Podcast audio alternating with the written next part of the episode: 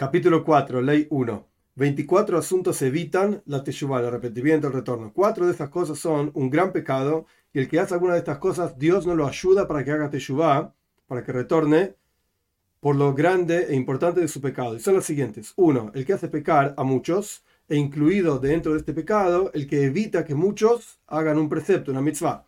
Dos, el que inclina, desvía a su prójimo de un camino bueno hacia un camino malo, como por ejemplo el Macy's, que ya estudiamos en las leyes de idolatría, el que desvía a una persona, o el Matías, el que desvía a muchas personas. 3. Quien ve que su hijo sale a una mala educación, un mal camino, y no lo advierte. Por cuanto su hijo está bajo su dominio, si lo hubiese advertido, se hubiese separado de ese camino malo. Surge entonces que es como que lo está haciendo pecar y junto con ese pecado, incluido con ese pecado, toda aquella persona que puede quejarse o advertir a otros, aunque no sea su hijo. Tanto un individuo como, un, como el público, como muchas personas, y no los advierte, sino que los deja, los deja en su tropiezo, por así decir. Cuatro, el que dice pecaré y retornaré. E incluido dentro de esto el que dice pecaré y Yom Kippur, el día de perdón, va a expiar por mí. Dos, y de estos 24 asuntos mencionados en la ley 1, hay cinco cuestiones que cierran los caminos de Teshuvah frente a aquellos que intentan, digamos, hacerlos. Y son las siguientes. Uno, el que se separa de la congregación, porque en el momento en que la congregación haga Teshuvah, retorne, no va a estar junto con ellos. Y no va a tener el mérito de ellos que están haciendo Teshuvah, retornando. Dos, el que discute con las palabras de nuestros sabios porque su discusión genera que se, apare, se aparte perdón, de ellos y no sabe cuáles son los caminos de Teshuvah, de retorno. 3. El que se burla de los preceptos, por cuanto desprecia a sus ojos, son despreciables los preceptos a sus ojos, no persigue tras de ellos, sino los hace. Y si no los hace, ¿cómo va a tener mérito? Es el texto del Rambam para hacer Teshuvah, etcétera, para reconectarse con Dios. 4. El que desprecia a sus maestros. Esto genera que sea empujado, desechado como Gehazi. Gehazi es un personaje de la historia que era un estudiante de Elisha, el profeta, e impedía que otros estudiantes estén bajo la tutela de Elisha. Y en el momento en que la persona es desechado, por así decir, no va a encontrar quien le enseñe y le indique cuál es el camino de la verdad. 5. El que odia las advertencias, porque esta persona no deja un camino para él, para Teshuvah, para el retorno, porque las advertencias son lo que generan la teshuvah, el retorno. En el momento en que le indican a la persona sus pecados y se los hacen saber claramente de manera tal que retorne de ellos, entonces la persona retorna de esos pecados. Y como está escrito en la Torá, recuerda y no te olvides lo que hiciste para enojar a Dios, etc. Esto está en el libro de Dvarim, capítulo 9, el versículo 7. Rebeldes fueron, también está ahí el versículo, y Dios no les dio a ustedes corazón para saber, etcétera, son un pueblo rebelde y no son sabios. Y también el profeta Ishayahu advirtió al pueblo de Israel y les dijo, hoy, como una expresión de, lamento, un pueblo pecador conoce el, el toro, perdón, a su adquisidor, o sea, quien lo compró, etcétera. Y yo sé que tú eres duro, etcétera. De la misma manera, Dios indicó advertir a aquellos que pecan, como está escrito, llama, o sea, en forma pública, con tu garganta, no evites decirles aquello que tienen que hacer, etc. Esto está en Ishaya también. Y también todos los profetas advirtieron al pueblo de Israel hasta que retornaron en Teshuvah, y por lo tanto, cada congregación tiene que sostener un jajam, un gran sabio y un anciano temeroso del cielo, desde su juventud y que sea amado por la congregación, de manera tal que esta persona advierta al público y los haga retornar en Teshuvah. Y esta persona, el último del cual estamos hablando, número 5, que odia las advertencias y no se acerca a quien advierte, al sabio de la época, al profeta de la época, etc., y no escucha sus palabras, por lo tanto, se va a quedar en sus pecados, que a sus ojos son correctos. 3. Y de estas, de las 24 mencionadas en la primera ley, hay cinco cosas que aquella persona que las hace es imposible que retorne en Teshuvah plena, en un retorno completo, porque son pecados entre el hombre y su prójimo y no sabe este a quién le pecó de manera tal que le pueda retornar aquello que le debe o que le pueda pedir perdón. Y son las siguientes. Uno, el que maldice a mucha gente junta, al público, y no maldijo a una persona conocida de manera tal que le pueda pedir expiación, perdón, etc. Dos, el que reparte el botín de un ladrón, por cuanto no sabe de quién es este objeto robado, sino que el único que sabe es el ladrón, y el ladrón roba de mucha gente y le trae, y este lo único que hace es tomar y repartir el botín con el ladrón. Y más aún, está fortaleciendo las manos de un ladrón y haciéndolo pecar. Entonces es imposible, como dice al comienzo de la ley 3, que haga Teshuvah, que retorne. 3. El que encuentra un objeto perdido y no publica sobre este de manera tal de devolvérselo a sus dueños, como va a ser explicado mucho más adelante en las leyes que tienen que ver con este asunto de los objetos perdidos. Después de un tiempo, cuando haga Teshuvah, no va a saber a quién devolverle este objeto. 4. Una persona que come del robo de los pobres y de los huérfanos y de las viudas estas son personas que están desgraciados, tristes, etc.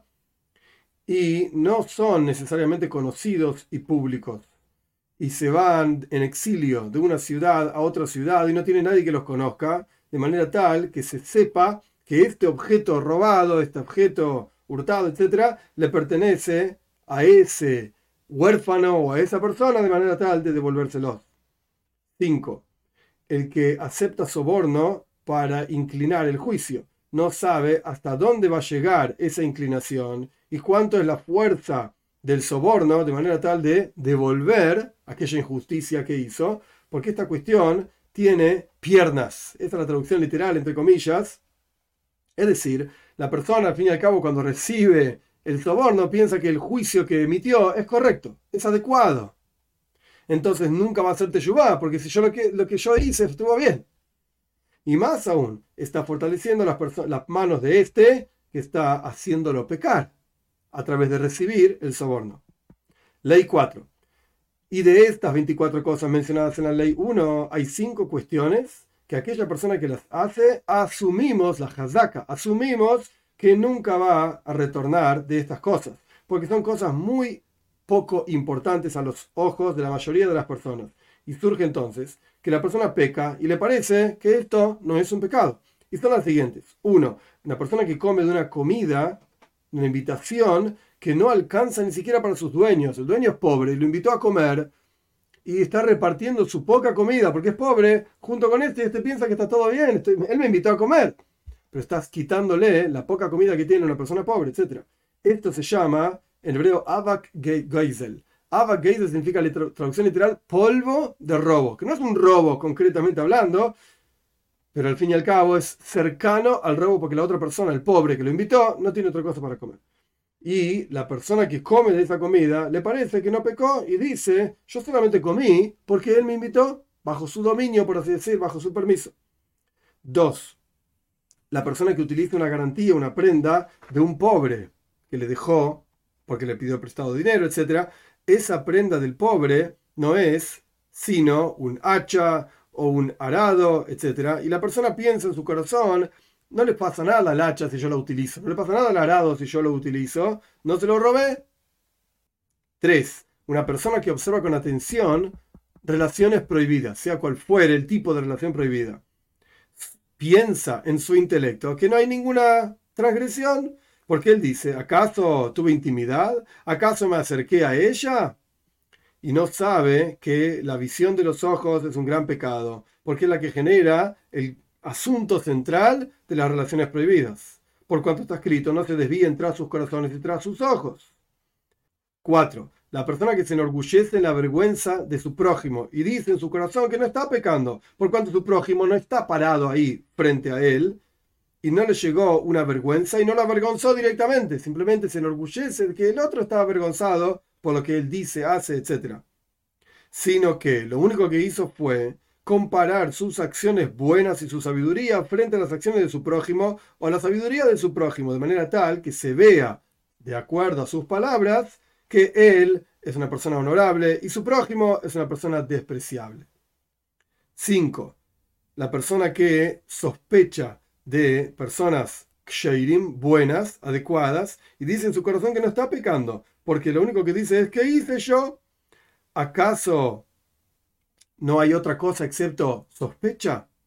Quizás hizo eso, quizás no lo hizo, y no sabe que esto es un pecado, porque está haciendo que una persona buena parezca como una persona transgresora.